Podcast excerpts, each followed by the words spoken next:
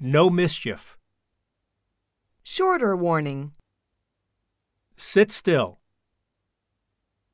Stop it right now. Never do that again. What are you doing?